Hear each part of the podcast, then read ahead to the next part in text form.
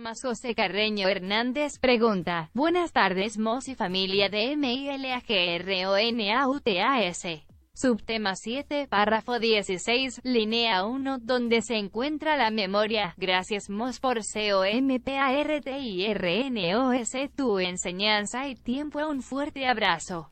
Otro para ti, querido milagronauta, querido Tomás. Gracias, amigo. Mira, la respuesta corta, rápido para el San se acabó, es que la memoria se encuentra en la mente, no en el cerebro. San se acabó. Ahora vamos a hacer la respuesta extendida. Recuerda, la respuesta es fácil en la mente. Pues sí. Vamos a ver qué nos dice el curso de milagros acerca de la memoria. Dice que Dios está en tu memoria por causa de Él. Nos dice también en otra parte, cuando todo lo que retengas en la memoria sea digno de amor, no habrá ninguna razón para que sigas teniendo miedo. Ese es tu papel en la expiación. Es decir, lo que tú tienes que hacer como práctica de expiación es únicamente recordar, porque tiene que ver con la memoria, recordar y memoria van de la mano, solamente el amor. Olvídate de las demás tarugadas. No tienes por qué estar recordando lo que no es amor, solo recuerda lo que es amor, nada más. Después nos dice aquí, eh, vamos más adelante, es imposible aprender sin memoria, más lo que se debe aprender más, perdón, más lo que se aprende debe ser consistente para que se pueda recordar. Entonces, la memoria se va a convertir también en una herramienta. La mente, por supuesto, utilizará la memoria para recordar a Dios, para recordar la verdad. Si Dios está en tu mente, está también en tu memoria. Recuérdalo. Por razón del amor que tu Padre te profesa, nunca podrás olvidarte de Él pues nadie puede olvidar lo que Dios mismo puso en su memoria. Dios se implantó en tu memoria, querido Tomás, por lo tanto lo puedes recordar. No tienes sino que pedir este recuerdo y te vendrá a la memoria. Quiero recordar a Dios y llegará a tu memoria. ¿Qué más tenemos aquí? Su memoria es tuya. En tu compleción reside la memoria de su plenitud. Hay 55 resultados que hablan acerca de la memoria. Conforme tu memoria y conforme esta memoria surge en tu mente, la paz todavía tendrá que superar un obstáculo final. Muy bien. Ahora, el, especialmente el capítulo que me estás mostrando es este de aquí. El milagro no hace sino invocar, invocar tu nombre es el ancestral que reconocerás porque la verdad se encuentra en tu memoria. La verdad y Dios son lo mismo. Si Dios está en tu memoria, también la verdad. El tema es de que no recurrimos a la memoria para recordar a Dios, sino que estamos utilizando de manera incorrecta la memoria, puesto que únicamente queremos recordar al ego. El hecho de querer recordar que fíjate que el otro día Fidencio no me escribió un WhatsApp.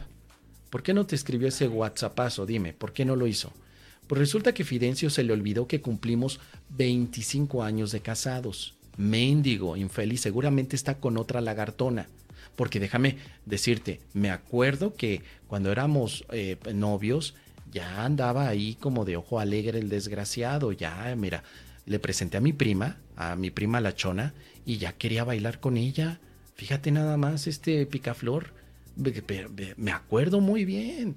Pasaron 25 años, pero eso nunca lo voy a olvidar. Entonces el Espíritu Santo le diría a esta persona, ¿y qué ganas con eso? Solo tenemos que ejercitar la memoria para recordar a Dios, nada más. Y recordar a Dios significa que recuerdas todo lo que significa amor, porque Dios tiene como significado supremo el amor. Entonces, yo lo que quiero recordar de Fidencio es el amor, lo que quiero recordar de Archibaldo Solamente son los actos amorosos. Todo lo demás me doy permiso de olvidarlo. Entre menos burros, perdón, sí, entre menos burros, más solotes. ¿Qué quiere decir esto? Que entre menos recuerdos le ponga la memoria, más espacio tiene para poder pensar tal como Dios piensa. Nuestra memoria está atiborrada de elementos del pasado puesto que únicamente le hemos dado valor a lo que el desgraciado del ego nos trata de poner como si fuera verdad. Y ahí es donde tenemos que decirle al ego, lo siento, mijito, pero te la pelas. Se acabó este punto. No voy a permitir que seas un instalado en mi memoria, como si fueras un algún tipo de, de inquilino que no pagas ni alquiler y que ni siquiera ayudas para que las cosas mejoren en mi mente. O sea, eres un parásito. Estás contaminando mi memoria con puras babosadas de recuerdos donde hay resentimientos. Así que, lo siento, vámonos, ¿sí? Vámonos. Le sacas el latigazo del perdón y le das en las nalguitas al ego para que se largue de la memoria. Vámonos, caro, vámonos, sáquese. No tienes que expulsar al ego de tu memoria. No cacha ni picha ni deja batear el desgraciado. ¿Por qué lo tenemos allí? Mejor que Dios se quede.